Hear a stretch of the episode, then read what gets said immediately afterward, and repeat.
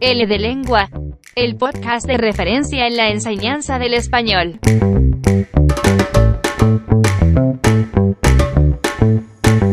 Charlas con especialistas en el sector L que nos hablan sobre todos los aspectos que debes tener en cuenta en tu clase de español.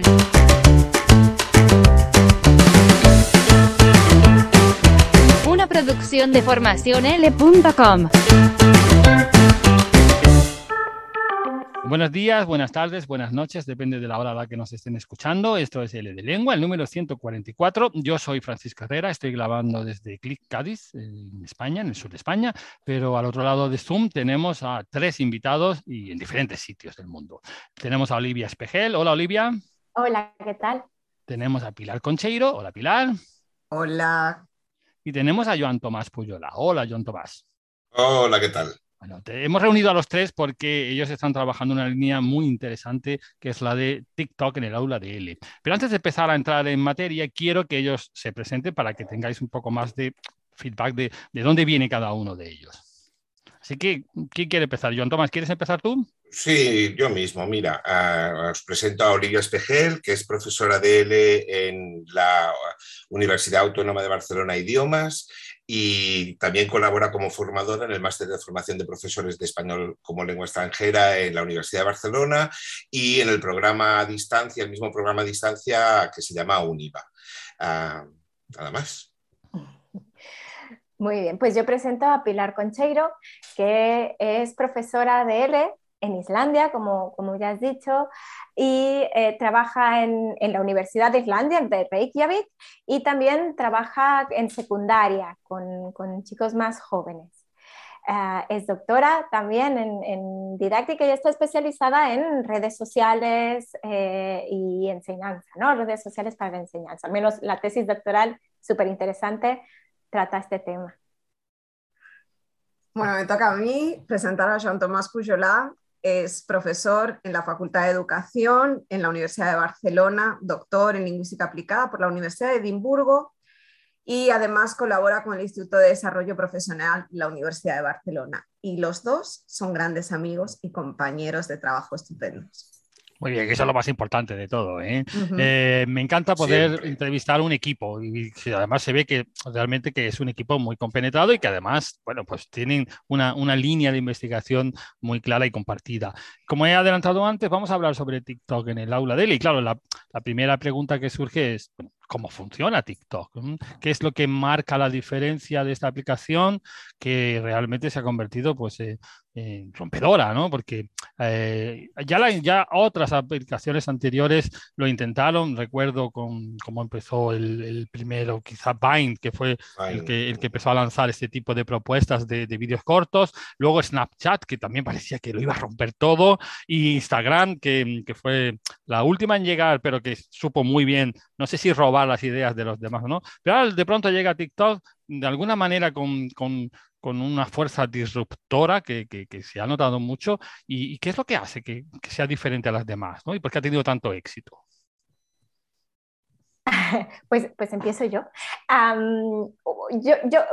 Obviamente TikTok es, es, una, es una red social eh, que trabaja, eh, a diferencia de Instagram, que quizás es la, un poquito la competencia, ¿no? Eh, en, al menos en, entre la gente joven, eh, TikTok funciona únicamente con vídeos, con vídeos muy cortos, de, de, de, un minuto o menos, uh, y eh, como característica principal es que esos vídeos se pueden editar a través del, del propio móvil y tiene una cantidad de, de, opciones de edición que hacen que esos vídeos sean extraordinariamente creativos uh, y enganchen. Tú, tú, empiezas a ver esos, esos vídeos y no puedes parar.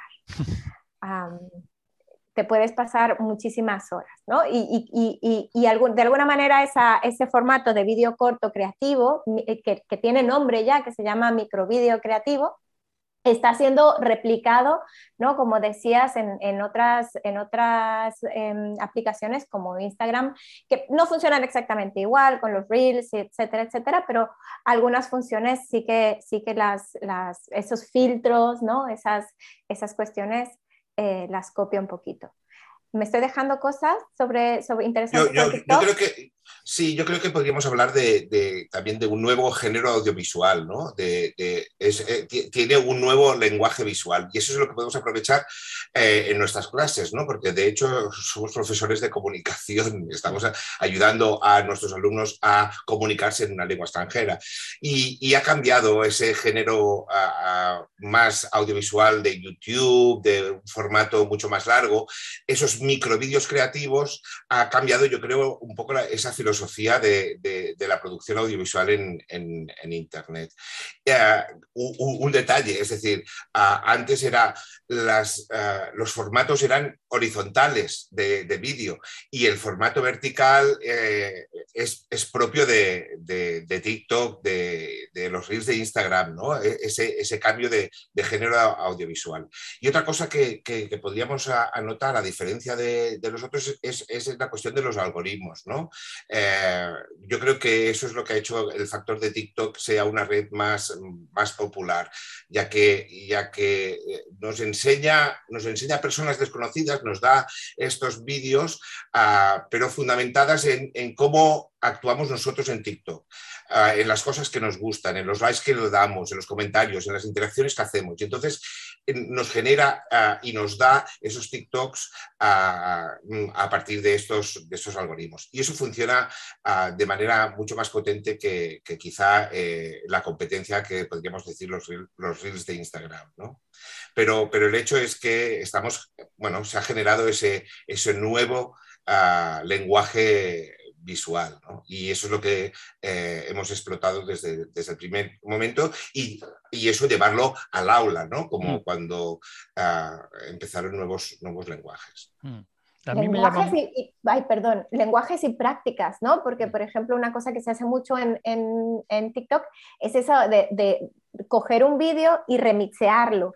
a y, ese vídeo acaba cambiando y hay, hay, cosas fascinantes, como alguien que se da un golpe y dice, ¡ay! pero lo hace con un tono especial y se le empiezan a añadir trompetas, cantos, coros, no sé qué, y, de personas diferentes y acaba haciendo toda una canción a partir de un ay, ¿no?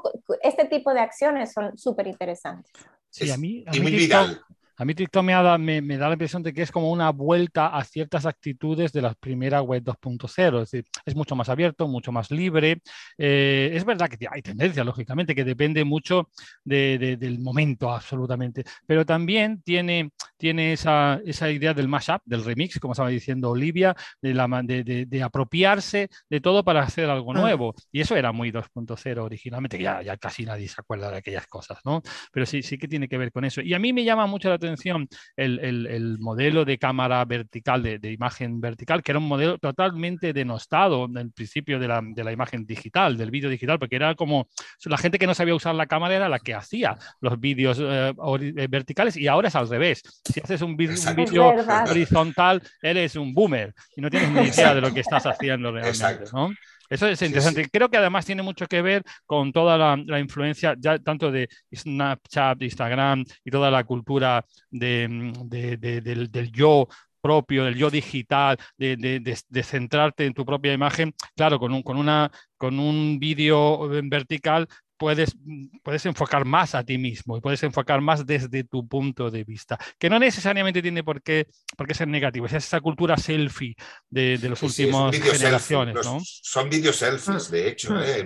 hay mucho de vídeos selfies. Sí, yo diría que además lo que, lo que ha añadido eh, TikTok es una gran capa de informalidad que de alguna manera, bueno, nos ha venido muy bien porque eh, mm. si vemos Instagram, Instagram al, fin y al cabo lo que ha hecho es convertir a la, imagen en una imagen muy estetizada y muy, muy, muy formalizada. ¿no? Y, TikTok es más punk en este sentido, ¿no? Es más destructivo, ¿no? Que eso nos ha venido muy bien. Pero yo creo que también hay una parte un poco más oscura. Aquí estamos todos hablando muy bien de TikTok, pero TikTok no tiene esa imagen positiva precisamente en, otros, en otros entornos. ¿no? Entonces ahí es donde viene mi segunda pregunta, ¿no? si, si, realmente se puede aprovechar como un espacio de aprendizaje o en realidad nos subimos al carro de TikTok porque, porque es tendencia, porque nos parece divertido, porque nos parece rupturips, ¿no? bueno, no sé si rupturista es la palabra realmente, ¿no? pero, pero un poco rompedor sí que es, o, bueno, o, realmente hay sitio para, para, para sacarle partido.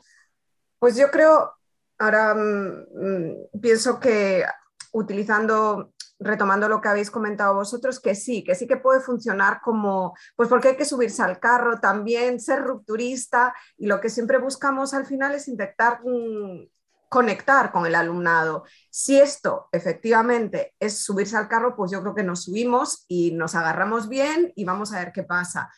Puede mm, funcionar como un espacio de aprendizaje por lo que habéis mencionado antes. Es corto, son microvídeos, son esas pequeñas píldoras educativas que permiten captar esa atención que desgraciadamente la realidad que, nos toca vivir es que las atenciones están muy dispersas, eh, entonces es chiquitito, ahí va el contenido que quieras transmitir, esa parte lúdica que comentabais, filtros, ah, retomar un vídeo que se ha hecho viral y yo creo que fundamentalmente es eh, conectar, intentar conectar con el alumnado, pero es cierto, Fran, y lo vamos a comentar también ahora, ese prejuicio que no es todo oro lo que reluce y es el, como decías, el gran basurero digital que te puedes encontrar ahí. La primera vez que, que empezamos, que decidimos utilizar TikTok y los tres, tanto Olivia, Joan Tomás y yo, nos hicimos una cuenta, como era que historia que no hacíamos más que ver baby yodas haciendo chorradas y era, pero ¿esto qué es? ¿Cómo vamos a utilizar este canal en nuestro beneficio como un espacio de aprendizaje?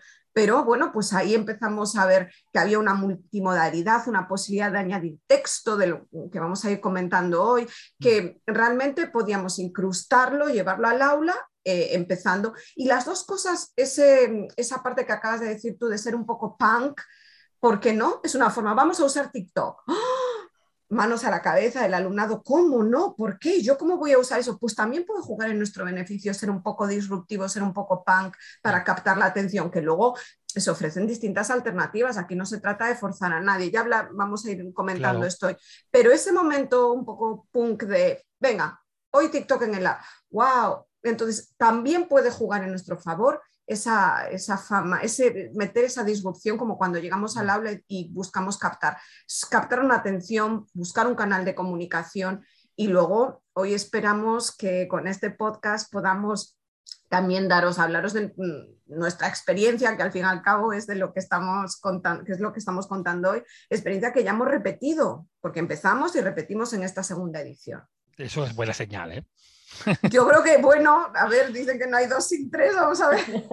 Y esto que comentas es muy interesante, ¿no? Es, es, verdad que como es una herramienta novedosa y, que tiene, bueno, una fama específica, pues el mm. primer choque, la primera, la primera impresión puede llamar la atención, pero es verdad que tampoco es un efecto que dura, es decir, si vas a trabajar con él de una manera más profunda con esa herramienta, necesitamos tener otros, no sé cómo decir, otros enfoques. Por ejemplo, para mí hay una cosa que está muy clara, que al contrario que YouTube, TikTok no es una herramienta de input o no es una herramienta interesante de input, porque el input que van a recibir los alumnos aquí es muy corto, ¿no? Eh, bueno, a ver, ahora, podéis, podéis, romperme ahora el argumento, ¿no? Eh, para eso estáis, realmente. pero, pero, pero, eso no es, para mí, no es una desventaja, es justo lo contrario, es una gran ventaja, porque eso significa que los alumnos van a entender, los, los aprendices van a entender que es un, una estupenda plataforma de output, de creatividad, como habéis comentado vosotros.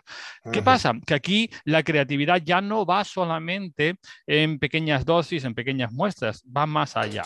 ¿Por qué? Porque vamos a necesitar entonces que el alumno se centre no solamente en crear los productos, sino incluso en crear su identidad digital o aprovechar su identidad digital. Y lo que crea el producto en sí ya no es un TikTok o ya no es una cosa, sino eh, una serie, una presencia de alguna manera. Pero ah, me igual me estoy adelantando a, vuestras ideas y sobre todo a, vuestros, a vuestras experiencias. Yo creo que ahora tendríamos que hablar un poquito del contexto en el que creamos nosotros nuestros TikTok y el proyecto de telecolaboración. ¿Os parece que expliquemos un poco? Porque como Francisco ha dicho que mm, puede ser que se quede un poco corto para dar input y nosotros hicimos como, mm", comentamos, no, no, no, porque de hecho hemos trabajado con los dos lados, mm, tanto de producir input como que ¿Qué? ¿Cómo presentamos el proyecto?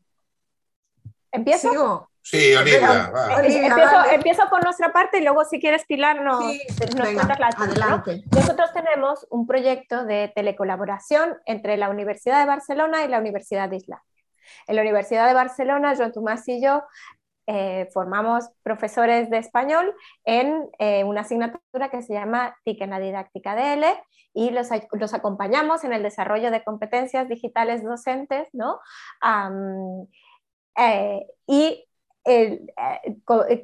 a través de este proyecto abrimos la posibilidad de que nuestros profesores en formación hagan, contacten con los alumnos de Pilar que están aprendiendo español y realicen diferentes tareas que les permiten a unos practicar español y a otros poner en práctica esas competencias eh, digitales docentes.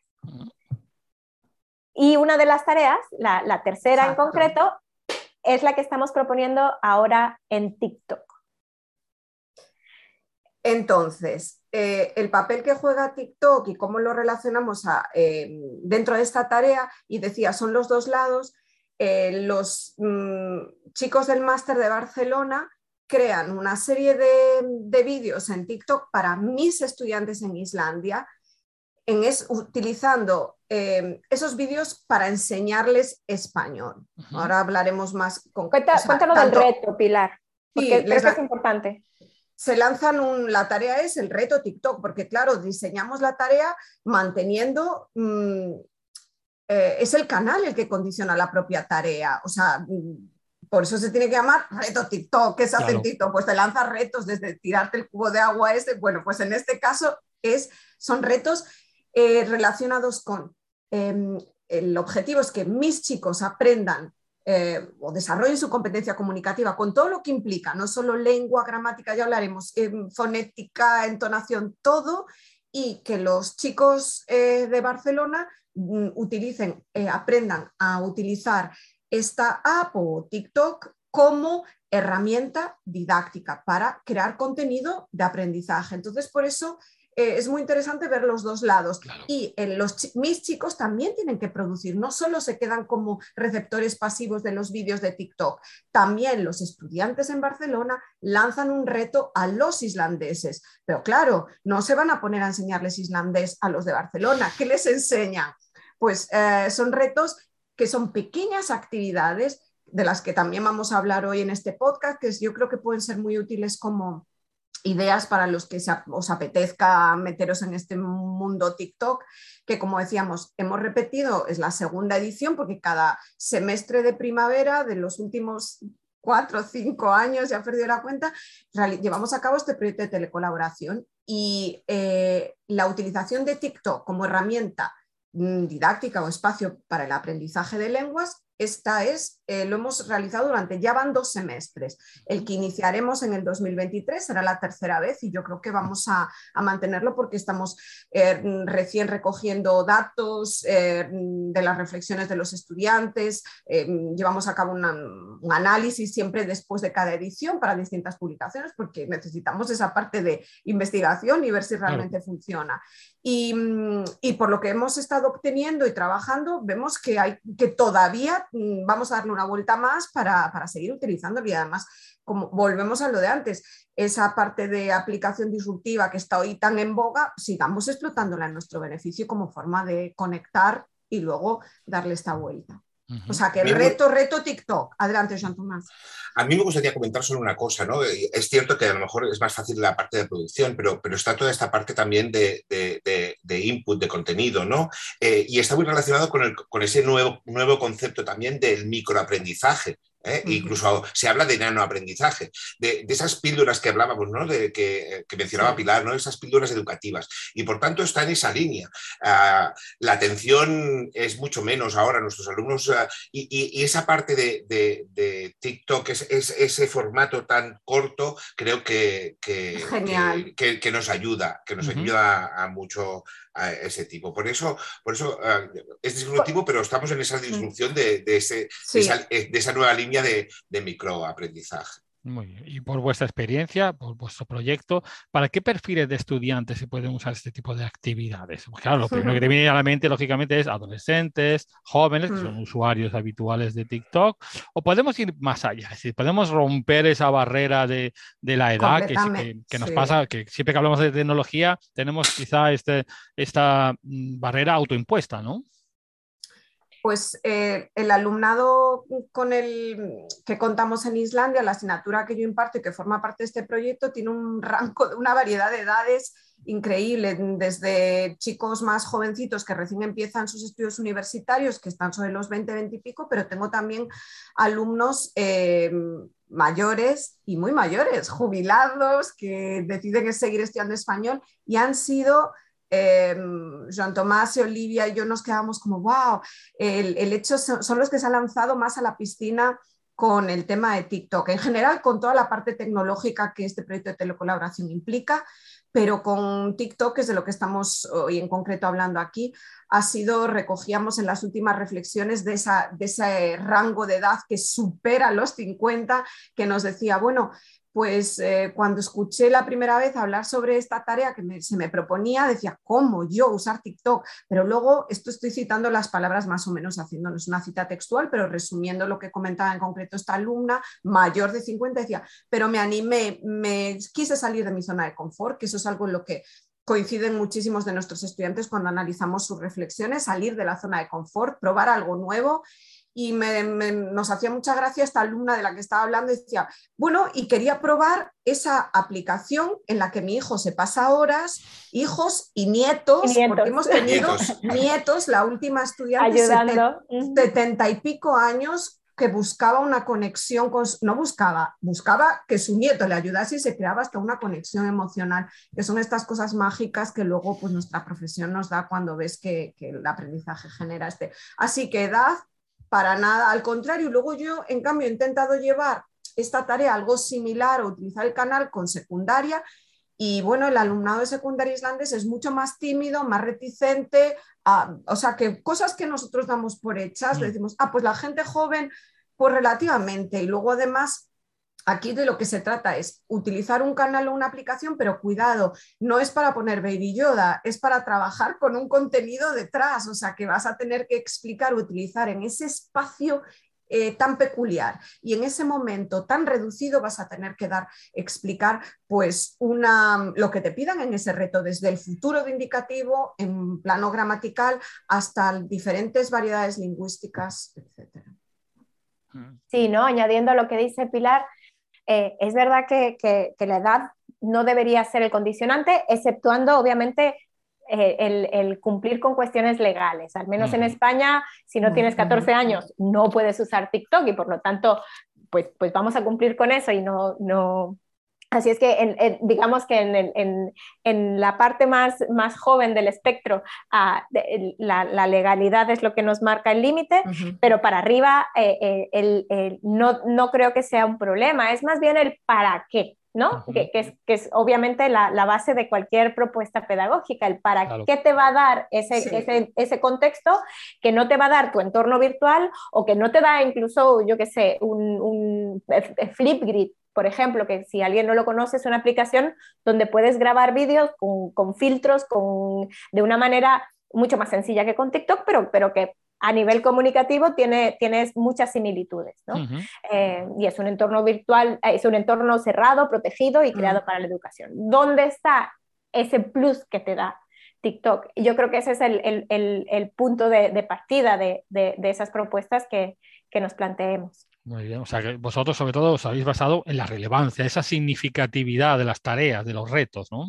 No tanto en si está dentro de su uso habitual de la tecnología. No. De hecho, como estaba comentando Pilar, no, me parece nada raro que sean los de secundaria los que lo rechacen más, porque probablemente ellos establecen una línea muy clara de esto es uso personal, privado, y no quiero ver a mi profesora en TikTok, o no quiero ver a, no sé, a mis padres en TikTok o lo que sea, ¿no? pero es cierto que luego han sido, siempre hay de todo, mm. pero es cierto que han sido ellos los que luego me han dicho, que eso también es una cosa que comentaba con Joan Tomás y Olivia cuando estábamos inmersos, porque estamos inmersos en este mundo TikTok y buscamos, es algo que además cuando hemos empezado a escribir artículos teníamos muy poca bibliografía, o sea que nos sentíamos como...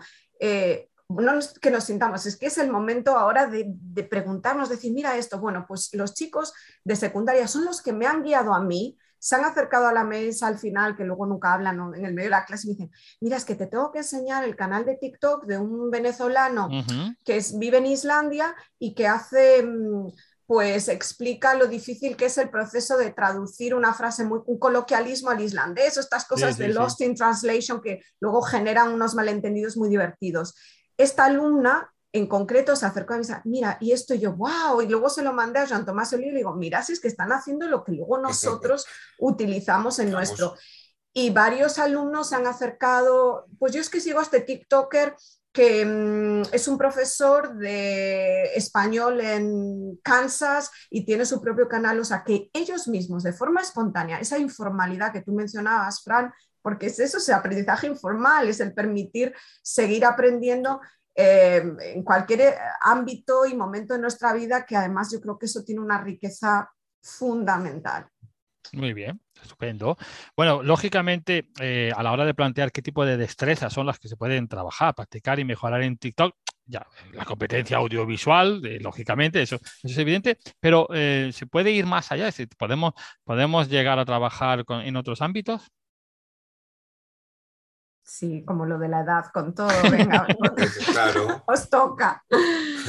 Ya, tú más, que estás muy calladito. Pues sí, yo, claro, evidentemente, evidentemente eh, se puede relacionar con la comprensión oral, evidentemente, y también con la producción, es decir, lo que decíamos antes, ¿no? Es decir, nos, puede ayudar a, todo tipo de, contenidos. Pero yo creo que lo que estabas marcando, Francisco, es, esa parte de la, de la multimodalidad, ¿no? Y lo que decía Olivia, de todos esos insertos, incluir texto, iconos, emojis, ah, que contribuyen a transmitir un, mensaje de, una manera, de una manera diferente. Y, ese, juego con el lenguaje, el lenguaje oral, el escrito y con toda esa parte más ah, de, mensaje más semiótico, yo creo que, lo, hace, lo hace interesante y, motivador y ayuda a desarrollar esas destrezas que no solamente son la, oral y la, la, compresión oral y la producción oral, sino también esa parte de la audiovisual, ¿no? Y que los estamos haciendo competentes eh, digitalmente para, para ah, ir a esos espacios después de esas tareas y ah, ver más TikToks o hacer ah, seguimientos a TikTokers, ¿no? Hay, hay TikTokers de diferentes lenguas, ¿eh? Donde producen esos microvídeos. Hay de inglés, sobre todo de inglés hay un montón, pero de ahí de, otros idiomas. Y solo, bueno, se puede hacer búsquedas del tipo del hashtag, con un hashtag y buscando language learning o language lover o language swap o Language Study, encontraréis la tira de, TikToks para, mm, para, para, ver, ¿no? Mm. Y en diferentes idiomas. Y en el caso de español, si ponéis Learn Spanish, seguro que salen ahí un montón también de TikToks. Por tanto, ah, eh, desde cualquier temática, ¿no? Y, a nivel de destrezas, ya, te digo que, que, que evidentemente la producción oral y la, producción, y la comprensión, pero también toda esa parte audiovisual. Entonces, me imagino que la siguiente pregunta que os iba a hacer, que es lo mismo, pero con contenidos, me vas a decir que también cualquier tipo de contenido se puede trabajar en TikTok, ¿no? No, no solamente léxico o sociocultural, pragmático, gramatical, cualquiera, ¿no? Sí, sí, sí, eh, evidentemente.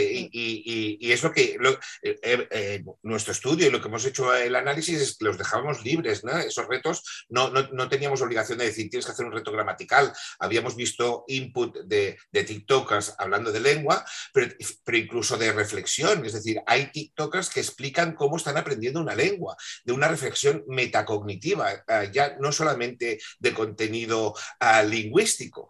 Ah, por tanto, ah, se puede utilizar de, evidentemente de, en cualquier cosa, ¿no? Y hemos visto ah, mm, cuestiones de pragmática, ah, ah, han hecho de variación lingüística, ¿no? Con aquellos dúos de, de eh, Chile y, la variedad española, la variedad de Chile, de vocabulario, es decir, hay toda una serie de, de, cuestiones de interculturalidad, evidentemente en nuestro caso, con dos, con dos, ah, con Islandia y, España, ¿no? Ah, así que... Y yo creo que lo interesante es observar cuáles son esas tendencias de las que ya hablamos al principio, ¿no? De, qué es lo que está haciendo la gente en TikTok y de qué manera encaja con el perfil de nuestros, con el perfil, los gustos, los intereses de nuestros estudiantes para a invitarlos ¿no? a, participar dentro de estas, de estas prácticas que comentábamos. Y por ejemplo, hablando de eso, el tipo de contenido que se puede crear, em, cuando les dábamos esa libertad dentro de unas ciertas pautas, que ahora también podemos comentar, eh, surgían por ejemplo, casos muy interesantes como el de un estudiante de, de Alfrimur del que hablábamos ayer, que él mm, se le había lanzado el reto de crear un contenido sobre, era sobre cultural, sociocultural, Eurovisión, lo fantástico que es Eurovisión y el papel que tiene Eurovisión dentro de, mm, de los países nórdicos, en concreto Islandia, que se vive como una fiesta nacional ese día. Bueno, pues cuando él creaba ese vídeo nos llamaba muchísimo la atención haciendo el análisis cómo hacía uso de todos esos elementos eh, multimodales, insertos, texto, para apoyar, para transmitir eh, su mensaje y luego se autocorregía, ¿os acordáis? Y se autocorregía la parte eh, de expresión oral a través de un banner que decía incorrecto, incorrecto, que utilizaba, o sea, era fascinante cómo el canal le permitía desarrollar una autonomía, utilizar, bueno, a mí me, dejaba, era como, wow, o sea, mm. mirad esto, cómo lo hace, ¿no? Tanto como apoyo como autocorrección. Y luego solo me gustaría comentar una cosa más al hilo de lo que acaban de decir Jean Tomás y Olivia, y que preguntabas tú qué tipo de contenido.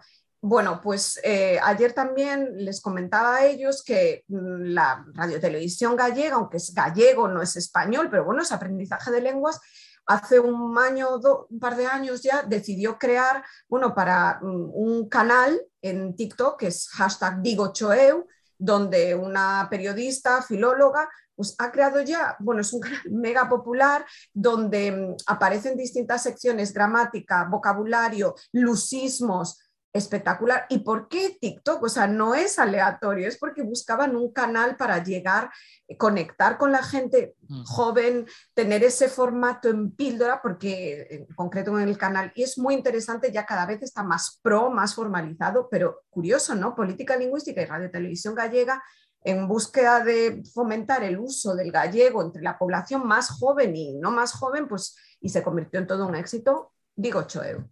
Muy bien. Eh, bueno, y ahora que ya hemos hablado de destrezas, de contenidos, eh, me surge una duda. ¿Cómo, podemos dar un feedback que sea eficaz dentro de la misma plataforma? Si sabemos que bueno, puede, es un buen espacio para input, un buen espacio para output, un buen espacio para eh, aprendizaje informal o como, queramos llamarlo, pero claro, en algún momento los alumnos tienen que sentir que realmente están aprendiendo y que necesitan este, este, bueno, esta retroalimentación. ¿Quién se anima a responder esto? Yo. pues adelante, Olivia. Em, yo creo que, hay, hay, una cuestión de feedback de, que, ya te lo da la propia, eh, una, red social en sí misma, ¿no? Que es toda esa interacción que consigues en, un canal. Cuando, mm, cuando ves que mm. tu vídeo lo han visto en un minuto 20 personas y le han dado tres likes y te han comentado qué bien, qué bonito, a mí también me pasa, lo han cogido, lo han, te, han, hecho un dueto con tu vídeo, pues todo eso yo creo que más, un feedback más rico que ese, eh, el profe no lo puede dar, ¿no? ahora, si entendemos feedback como corrección, obviamente eh, probablemente no sea el, canal, ni, y habría que plantearse si, si es realmente necesario hacer un ejercicio de corrección cuando mm. estamos tratando unas, unos eh, textos tan informales y tan personales muchas veces, ¿no? Porque, porque eh, eh, al menos en, tal y como nosotros planteamos estas tareas, son muy de crear crea algo que sea significativo para ti, que realmente o que esté muy adaptado a tus compañeros, que sea eh, muy, muy, muy tailor-made, ¿no? Y por lo tanto acaban siendo productos muy personales y, y, con los que los alumnos se identifican muchísimo. Por lo tanto, entrar ahí a, hacer corrección obviamente puede atentar a la imagen del alumno, ¿no? Eh, de una manera bastante negativa. Si es, si es algo así, pues quizás se puede, si, si, si, hay algo de corrección que es necesaria, a lo mejor se puede plantear antes de que se suban esos vídeos o, en, o a través de otros canales como pueden ser pues tus, tus, tus eh, tu entorno virtual si es que tienes uno y, o, o, otros, ¿no? Muy bien, sí, porque realmente hacer un feedback dentro de la propia plataforma eso, significa, no, tiene... No, tiene... no, tiene, sentido. No, no tiene... Mm. Sí que es verdad que como eh, creo que Pilar lo ha comentado, el propio alumno ha estado retroalimentándose ¿no? y ha estado comentando su, su actuación eh, y, y, entiendo que lo ha utilizado también como una herramienta pues casi para incluir la autoparodia, el humor, que eso es muy interesante dentro de la enseñanza de idiomas y todo lo que tiene que ver con el filtro afectivo y todo eso. A mí me ha gustado mucho esa idea y a lo mejor se puede plantear hacer algo, algo que, vaya por ese sentido en el que no sea tan, bueno, tan, tan desagradable, ¿no? Como puede ser a veces un, feedback de este tipo. No, es, que a esta alumna le costaba, le costaba pronunciar una palabra, ¿no? Que, eso, y, la repite dos veces. Y entonces es cuando pone ya el banner, ¿no? Entonces esa, autocorrección con él, porque ya dice, no lo voy a editar, es que no me va a salir si lo digo la tercera vez. Por tanto, lo que hago es edito y, pongo el banner y le doy ese toque de humor, ¿no? Y, también le quita la importancia al, error. Es, eh, en ese medio que es, un, es, informal, eh, el error no es una cuestión tan, tan problemática, mm. porque lo importante es que se comunique y esos errores son errores típicos del aprendizaje y del error se aprende. Por tanto, es eh, lo que nosotros vimos es qué interesante, ¿no? Se ha dado cuenta que le cuesta, pum, y va y le, da la vuelta, ¿no? Mm. Y eso también es muy bueno a, nivel de, jugar con, esa parte de informalidad de la plataforma, ¿no? Muy bien. La verdad que me, están gustando mucho las ideas que, nos estáis dando. Vamos a ir a la parte negativa, digamos, ¿eh? entre, negativa entre comillas, ¿no? Qué inconvenientes o, qué riesgos podemos encontrar a la hora de usar TikTok y, bueno, de qué manera podemos evitarlos, cómo podemos tener un plan B en el caso de que, de que nos surja. ¿no? Yo creo que la reticencia esa y la mala fama, en, mi caso es lo que me, ha costado más, la sí, reticencia, mala fama, cuestiones institucionales a lo mejor, que eso es el primer obstáculo que, que hay que salvar y que luego también como hemos aprendido ya, estos plan B, plan C, plan D y plan E, pero bueno, siempre hay que tenerlo ahí. Hemos, nos ha pasado, eh, ¿qué era lo que les proponíamos? Canva, ¿no? Ahora. Sí, bueno, Canva eh, tienes la posibilidad de grabar el vídeo y, tenerlo más interno. Claro, uno de los, de los miedos que, que, más tienen los alumnos, creo, es, es eh, la parte pública quizás, ¿no? Hay cierto, cierta, bueno, pues, pues pudor a, a, mostrarse de una manera tan pública, porque como decía Joan Tomás, uno publica un vídeo y todo el mundo tiene acceso a ese vídeo, no, mm. no tiene que ser un seguidor tuyo para poder ver ese vídeo. Entonces, claro, eso, eso asusta de entrada, ¿no? Ah, y por lo tanto hay que darle a los alumnos todas las alternativas que tienen, desde hacerse una cuenta privada, que eso se puede hacer, eh, cerrar eh, y, eh, limitar quién puede descargarse tu vídeo y qué puede hacer con ese vídeo.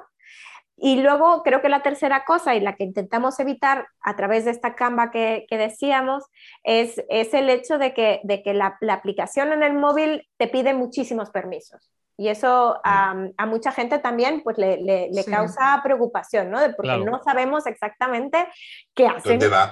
Mm. eso va qué hacer, es, una, es una aplicación china, ¿qué hace el gobierno chino con todo eso? ¿Me está viendo mis TikToks?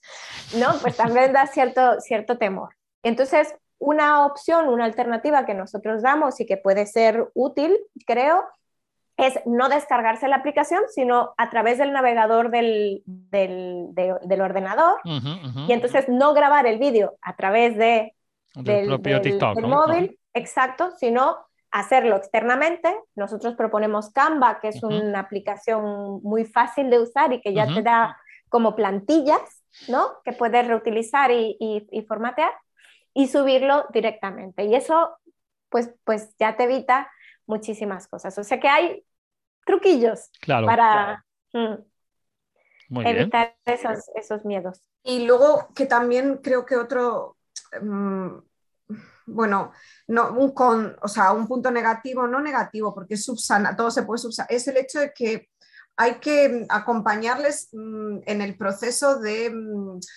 no formación, sí formación, o sea, antes de crear, dar una cierta Em, pues unas pautas de creación de vídeo en sí. Decía Jean Tomás, con esto se les ayuda a desarrollar la competencia digital. Bueno, es que hemos, claro, dices, te das cuenta, piensas, independientemente de la edad, bueno, usamos la tecnología, forma parte de nuestra vida diaria, pero es que no tenemos ni idea de, o cuando empezasteis hablando hoy de los formatos vertical, horizontal, pues es que mm, no nos damos cuenta de, de que a la hora de grabar un vídeo, yo misma hago unos vídeos espantosísimos cuando digo, ah, veo a mi hija, voy a grabar un vídeo, pero ¿qué hago si ni siquiera sé acercar la cámara o este tipo de cosas prácticas que yo creo que aspectos prácticos a la hora de creación de vídeo que también se pueden utilizar cuando llevamos esta tarea al aula con TikTok en nuestro beneficio para desarrollar una competencia digital que hoy por hoy es más importante que nunca, porque el contenido que, o sea, todo lo que contemos, desde un conflicto bélico a un tal, eh, nuestras cámaras, nuestros móviles, todo tiene tal valor fundamental, lo transmitimos a través del vídeo, ya no nos mm. comunicamos solo con la palabra. Mm. Entonces, enseñar a nuestros alumnos, yo creo que eso hay que tenerlo en cuenta. ¿Queremos llevar TikTok al aula? Genial, pero hagámonos unos tutoriales con ellos, con el alumnado, enseñémosles ejemplos, mirad que la cámara lo colocamos así, hay todas estas posibilidades, que el texto te va a ayudar, o sea, mm, explicarlo. Tiene, tiene, que haber una parte, una parte en, esa formación, no solamente de ver modelos y ejemplos, sino también mm. una parte digamos, técnica, ¿no? Que es sencilla porque son muy sencillos y después ya si vas produciendo te vas enterando de más, de más cosas, ¿no? Pero sí que hay que darles también un poco de input eh, en, esa parte, en esa mm. parte técnica para sacarle el potencial que tiene, ¿eh? Porque si no, se olvidan y dejan de, colocar. El, ejemplo que, hemos puesto antes era de, ya era un TikToker, ¿no? Y es un TikToker famoso en Islandia, ¿no? Eh, y entonces, ah, pues eso, tuvimos también la suerte en ese curso de que ya habían ah, alumnos que ya estaban en TikTok, aunque había alumnos que no lo habían visto eh, nunca, ¿no? Y nos encontramos de todo. Entonces, claro, estos, estos alumnos que tenían, que ya sabían de cómo iba el TikTok, también motivaron y ayudaron a los otros, que eso fue también una, una, buena, una buena cuestión, una buena cosa y se, enseñan entre ellos, como trabajamos en grupos, ¿no? Se van ayudando, se van enseñando uh, trucos y, y, formas de hacer las cosas. Claro, bueno, es que normalmente cuando usamos la tecnología hay que olvidarse de que el, profesor o la profesora tenga que ser la única fuente de conocimiento práctico de la tecnología. Es decir, el grupo está ahí para algo, para, para aportar ese conocimiento y entre todos seguro que, como estáis diciendo, van a encontrar soluciones o van a encontrar opciones diferentes. Y, nosotros, y nosotros hemos aprendido de los alumnos. Claro, claro. Bueno, yo creo que ahora voy a hacer la pregunta que es la, la pregunta fundamental. Em, ejemplos de actividades. Ah, yo creo que lo, primero que te va a decir todo el mundo, muy bien, todo eso de TikTok está muy bien, competencia audiovisual, destrezas, lo que queráis, pero ¿cómo llevo TikTok al aula? ¿Cómo lo puedo utilizar el lunes cuando tenga que, tener mi clase de español? Uy, es que tenemos un listado grande. Sí, bueno, bueno, pues elegir las mejores, hacer, una, selección. Yo creo que con que nos deis tres ideas muy buenas ya me conformo. Yo creo que primero tiene que haber esa parte de contexto dentro de la aplicación. No es lo mismo escribir un texto para que vas a publicar en un muro de Facebook que luego lo que vas a contar en tu Insta. Entonces, TikTok tiene que ir ya acompañado de una, ¿cómo decir?, de una especie de maquetación de la tarea o un contexto de la tarea que nosotros, por ejemplo, utilizamos ese el reto TikTok. Eh, engancha mucho, es así, esa parte catching o de pillar la atención dentro de ese reto que sería el contexto Em, les dábamos distintas ideas. Yo puedo comentar algunas y luego nos vamos ahí a ver, si, John Tomás y Olivia, las cosas os acordéis.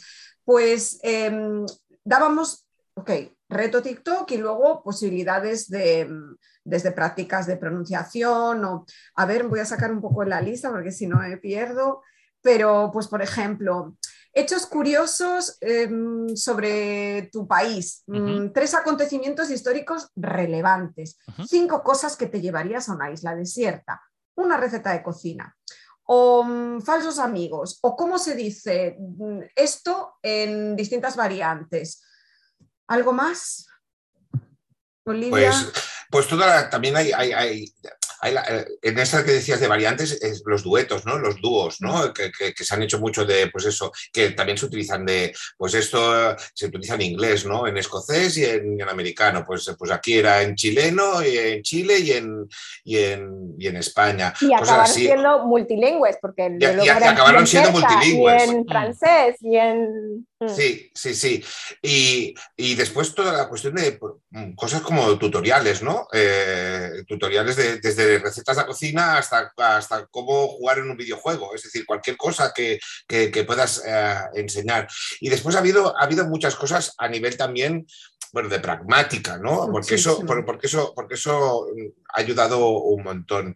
Y ah, esa parte intercultural, ¿no? Esa parte intercultural muy importante, ¿no? La de ejemplo, un día normal para, para, ah, mí, ¿no?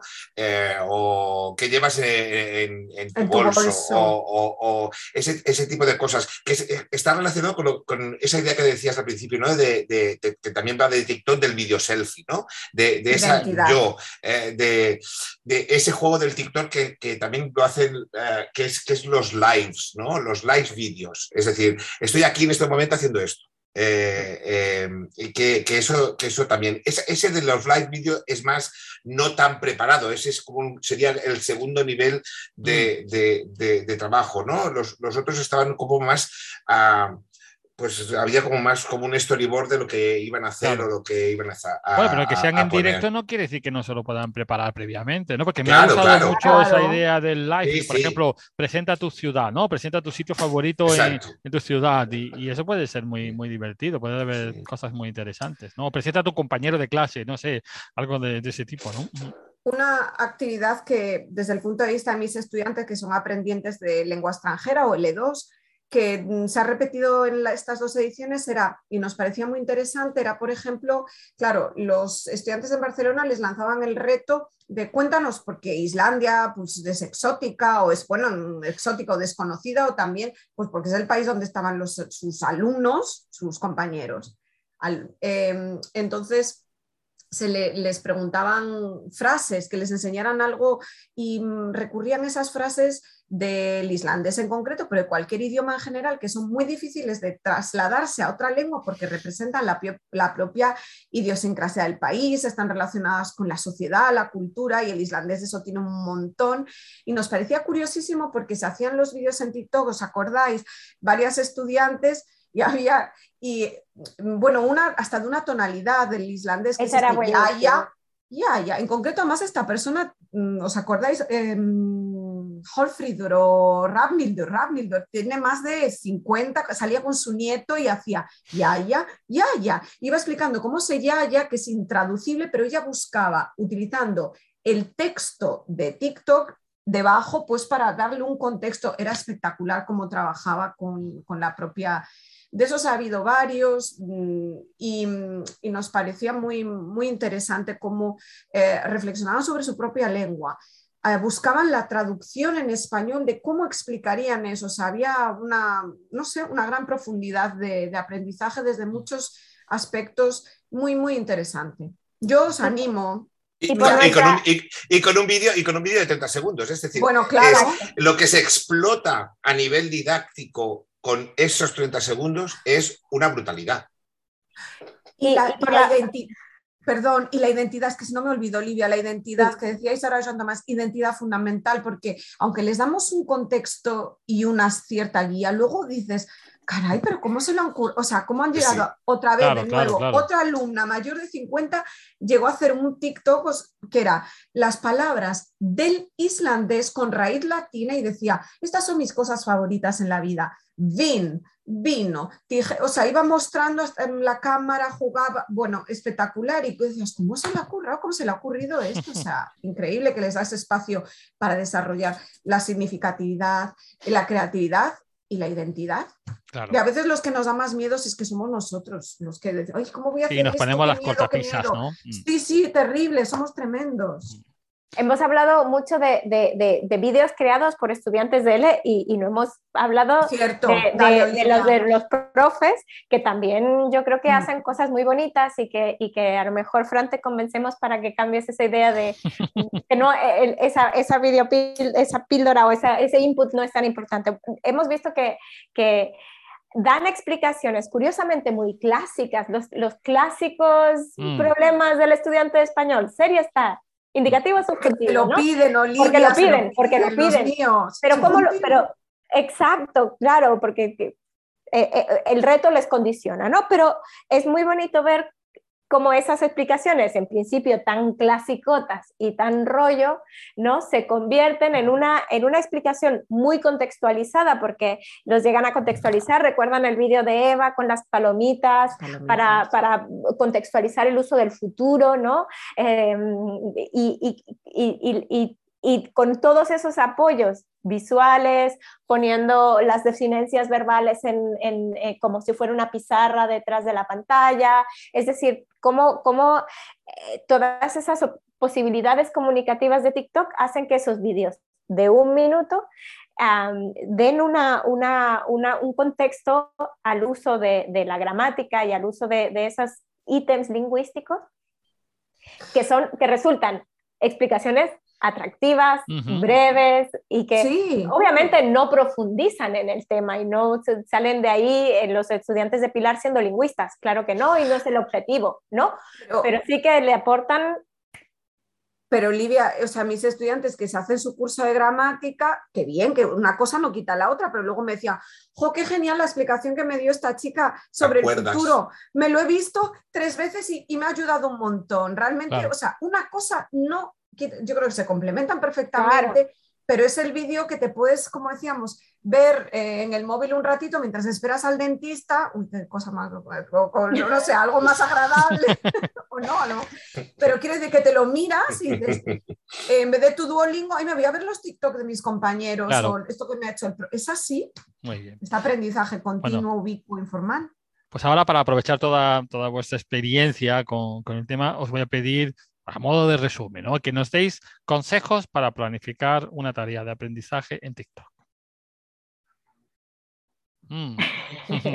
Eso sí que es un reto, lanzo un reto TikTok. Venga, en menos de un minuto.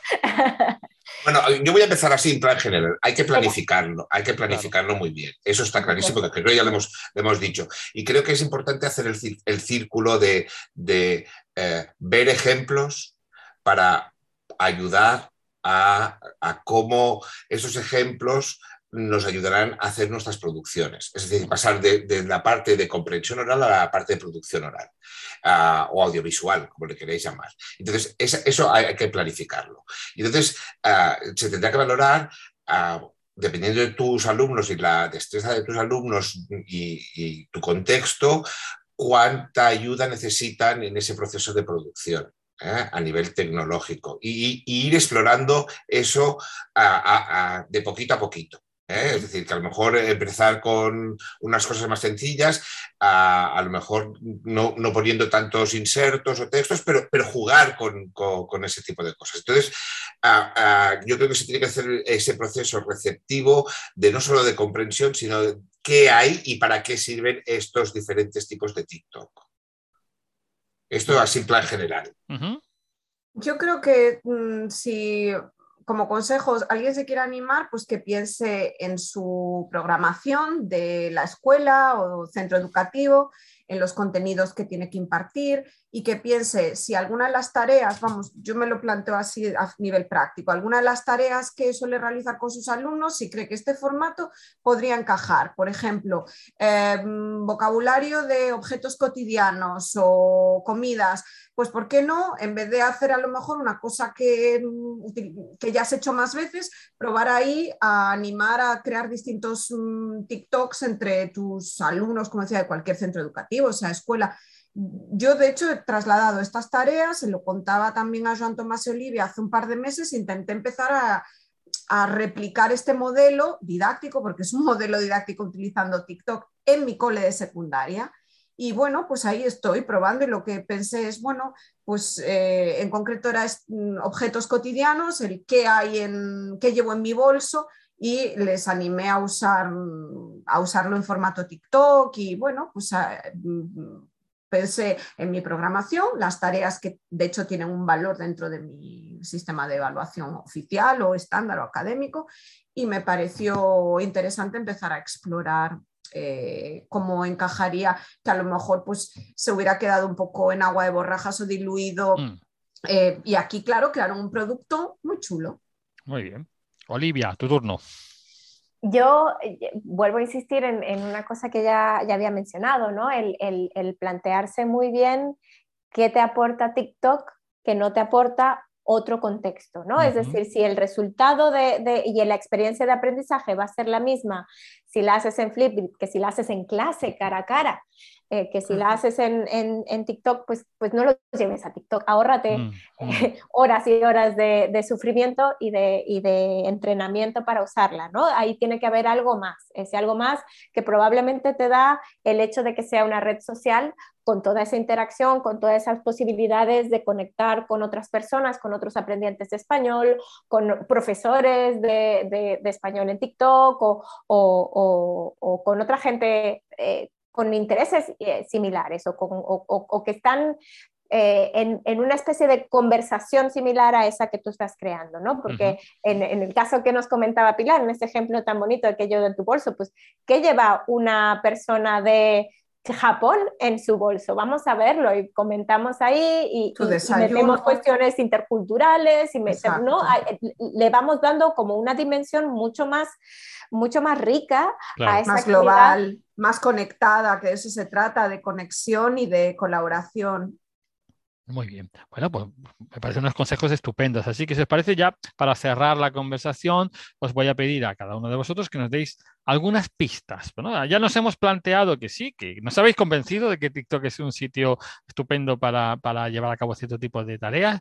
Y ahora, bueno, pues queremos seguir tirando del hilo. Entonces, ¿qué pista nos daríais para seguir investigando sobre este tema? Por supuesto, si tenéis eh, algunas, algunas muestras concretas para, de TikTok, estupendo, pero también enlaces, artículos, posts, lo que se os ocurra.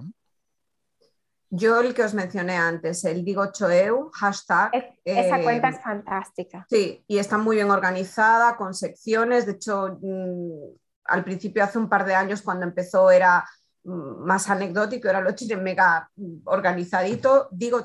Yo os lo recomiendo como es un canal de TikTok para el aprendizaje de gallego y de ahí podemos sacar muchísimas ideas y hasta de comunicación, de todo. Yo, esa es mi, mi tip. Muy bien.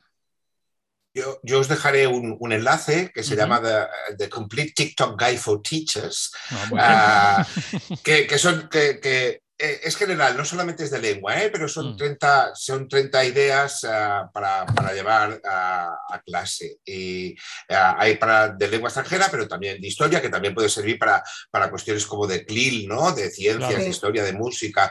Ah, y por tanto, os, os, os, dejaré esta, este post, que creo que es, es sencillito, interesante, que se publicó hace poco en enero por, por un profesor y, y creo que os puede ayudar. Muy bien. Yo, yo, no tengo nada así concreto, ¿no? Yo, yo, yo, les diría a los profes que les interese que entren a TikTok y que cotilleen. Hay un proceso de encontrar mucha tontería, de encontrar mucha cosa que uno dice, ¿para qué? ¿no? Pero cuando uno empieza a entender cómo funciona y cómo realizar búsquedas concretas con esos hashtags que Juan Tomás decía al principio, de learn languages, de learn Spanish, cosas así, uno empieza a encontrar verdaderos tesoros uh, que puede ir acumulando, ¿no? Y que puede ir compartiendo um, y, que, te sirven de inspiración de, para pensar qué es lo que puedes hacer tú con tus alumnos en esos espacios. Bien, y además, por lo que me habéis comentado antes, también estáis preparando para que vuestra experiencia se convierta en un artículo de investigación, así que espero que podáis compartirlo también con nosotros pronto, ¿no? Esperemos que nos lo publiquen. Está en proceso, está en proceso. Muy bien, muy bien. No, no, vamos a descubrir, no vamos a descubrir entonces el pastel todavía, pero espero que pronto, pronto podamos tener, tener una información más completa de toda vuestra experiencia y todo, lo, todo lo que habéis sacado, aunque ya habéis marcado muchas de estas ideas ya en esta conversación, pero estoy seguro de que ese artículo, esa, esa investigación va a dar mucho juego y nos va a permitir trabajar con TikTok de una manera mucho más eficaz. Pues muchísimas gracias, Pilar. Muchas gracias, Olivia. Muchas gracias, John Tomás. Ha sido un placer tener con nosotros esta tarde y bueno, mucha suerte con, vuestras experiencias con TikTok y en general y, muchas gracias por estar eh, todo este tiempo contándonos lo que habéis estado haciendo con, una herramienta tan interesante. Gracias a ti por darnos la oportunidad de poder explicar nuestro proyecto y nuestra experiencia y espero que sea útil para, para los profesores que nos escuchen. Puedes escucharnos, leernos bajar los podcasts o dejar un comentario en ledlengua.com.